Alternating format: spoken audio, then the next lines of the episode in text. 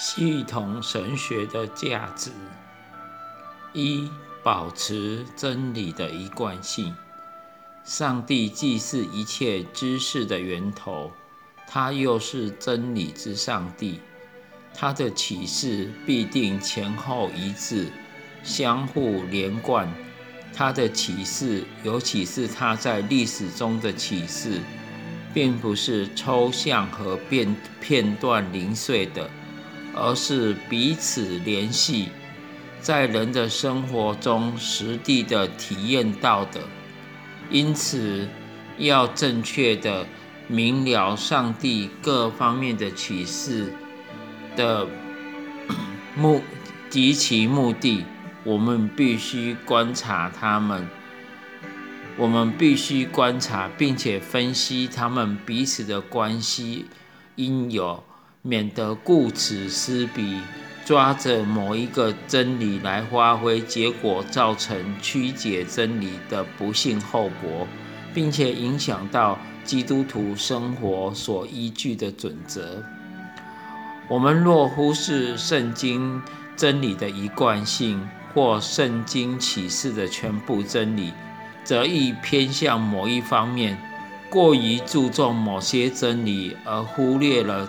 其他同样重要或更重要的真理，这种片面解经的方式，必然引起片面的灵性生活。人因罪的侵入，本身失去了平衡。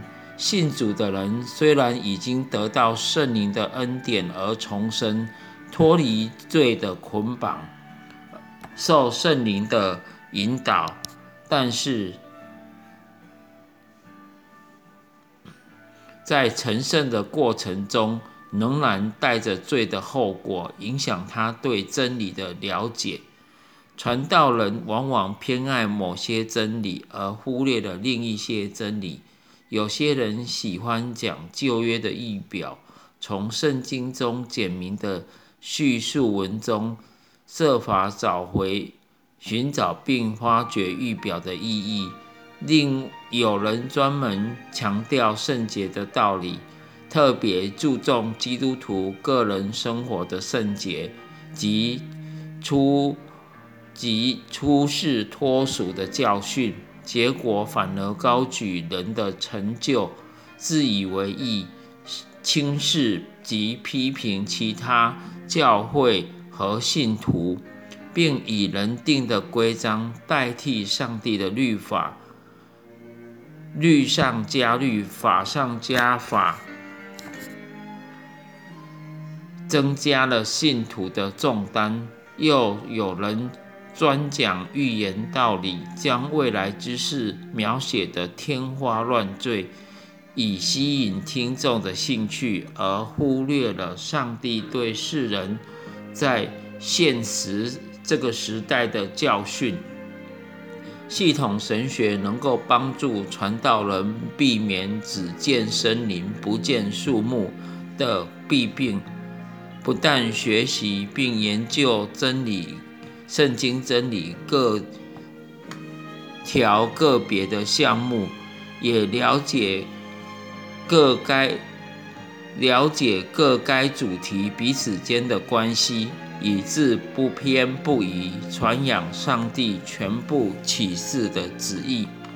第二，造就信徒对真理的了解、真道的了解。系统神学的另一个价值是造就信徒对真道的了解。救恩的基本道理固然是浅显的，能为一般人所听懂的。但是上帝的启示也是深奥的，福音的道理不单是论到个人的社会和得救的关系，也包括对真神之认识、耶稣基督的身份和救恩的法则、圣灵的工作、个人救恩与社会复兴的关系等等。信徒若要在灵命上长进，更深切地了解上帝的旨意，就不应该停留在婴孩的地位上，而应该离开基督道理的开端，竭力进到完全的地步。再者，信徒若要在信仰上坚定不移，不受异端骚扰，就必须获得神学上的知识。中国教会若要自力增根，必须排除以往普遍不重视神学的观念及盲目。某某讲员的习惯，而传道人的职师不但是要讲解基本的救恩道理，领罪人归主，也是要建立信徒的信仰。如保罗所说的：“上帝设立使徒、先知、传福音、牧师和教师，是为要成全圣徒，各尽其职。”建立基督的身体，直到我们众人在真道上同归于一，认识上帝的儿子，得以长大成人，满有基督长成的身量。第三，建立护教学的基础。护教学的功能，乃是要辩证基督真理的合理性及基督教真理的整个体系。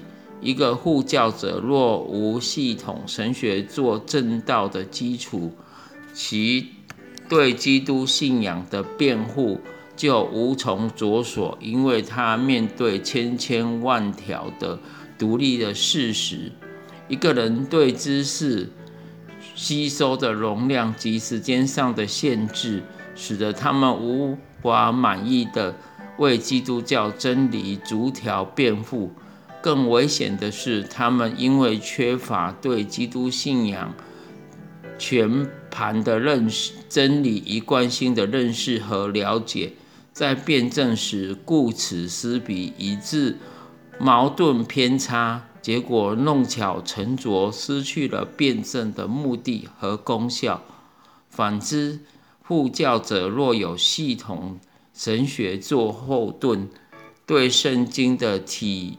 验熟悉了解，就能够运用自如，把大体注意大体的护教，而不注意某些细节之难解，和感到困扰或强辩。因此，由于了解真理的整体及其各节节之间的关系，就能够手把手持定。不会因为问题的出奇而手足无措了。第四，排斥异端的侵犯。新约教会在开端的时期已经意识到异端的骚扰，而且异端派领袖又是往往自持他们的教训是出自圣经，并且以正统自居。是故，要保持真理的纯正。维持信徒的信仰，并有公开斥责异端。教会用信经或信条的方式制定正统的信仰系统，神学则是根据圣经的教训及信条的解释而成的。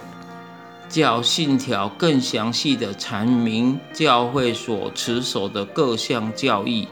一般而言，系统神学内申诉的教训，大体上与著作者所属之教会的信条相符。因此，它虽然没有教条的权威性格，实际上却非正式的代表教会或某一个宗派的信仰。